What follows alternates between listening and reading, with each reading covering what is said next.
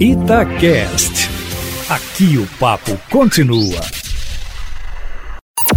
Em cima do papo, com Edilene Lopes. A privatização da CEMIG, se for realizada, não deve ocorrer de forma integral com a venda de toda a empresa de uma só vez. O governador Meuzema pretende vender parte dos ativos das ações, valorizar a empresa e depois se desfazer do restante. Os planos para a estatal foram revelados pelo governador em um evento com jornalistas nesta quarta-feira.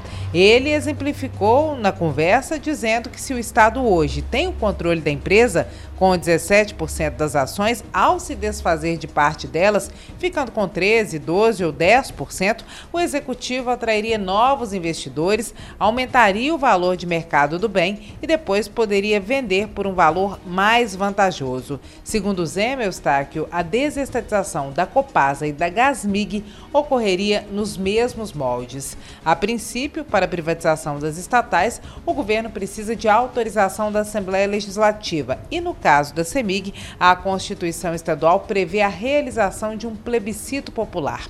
As justificativas do governador para se desfazer das empresas seriam, além da ideia de um Estado mais enxuto, os relatos de que os serviços prestados tanto pela CEMIG quanto pela Copasa são ruins, porque as empresas estão sucateadas e essa dificuldade em atender os cidadãos e as empresas e o setor privado entravam, atrapalham o desenvolvimento econômico de Minas Gerais, de acordo com ele. O governo do estado, Eustáquio Ramos, então continua apostando nas privatizações como uma forma de recuperar a saúde financeira de Minas Gerais. A reforma da Previdência, segundo o governador, vai gerar um impacto mais efetivo só a médio prazo, daqui a mais ou menos uns 10 anos.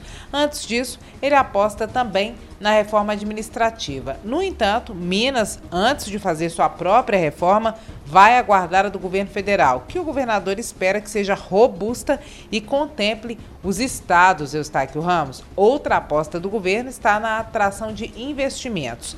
Estão em curso, de acordo com o governador, ou formalizando investimento ou já em obras, empreendimentos em áreas como mineração, energia, alimentos e bebidas, logística e também no setor automotivo principalmente esses setores. Segundo o governador, há um esforço de atração de investimento para o Vale do Jequitinhonha, mas há um problema de fornecimento de energia e também de mão de obra específica para alguns setores na região. O pano de fundo, Eustáquio Ramos, da atração de investimentos, você sabe, é a oferta de condições para que as empresas se instalem nos estados. Benefícios como isenção de impostos para determinados empreendimentos por determinados estados, a chamada guerra fiscal, fazem parte de um debate antigo com defensores e críticos ferrenhos, meu amigo Eustáquio Ramos. Por fim, o governador Romeu Zema disse que a União, se fosse Minas Gerais, se tivesse tido o mesmo desempenho que Minas Gerais no combate à Covid-19, o Brasil teria poupado pelo menos 70 mil vidas.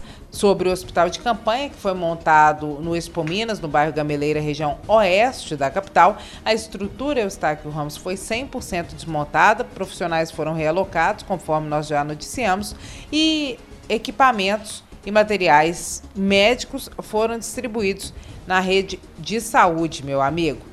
Hoje, o governador Romeu Zema participou de um encontro com o ministro da Casa Civil, Braga Neto, na Federação das Indústrias de Minas Gerais. Ele foi ao encontro de empresários como convidado, a FIENG, que foi a anfitriã, e não divulgou nem o evento e nem marcou coletiva de imprensa. Eustáquio, nenhum participante falou nenhuma palavra sequer sobre esse assunto. Um encontro secreto, meu amigo Eustáquio Ramos. No ano passado, quem esteve aqui em Belo Horizonte também no encontro na FIENG foi o vice-presidente da República, Hamilton Mourão, mas ele concedeu uma rápida entrevista coletiva, embora o encontro tenha sido nos mesmos moldes, a portas fechadas, meu amigo Eustáquio Ramos.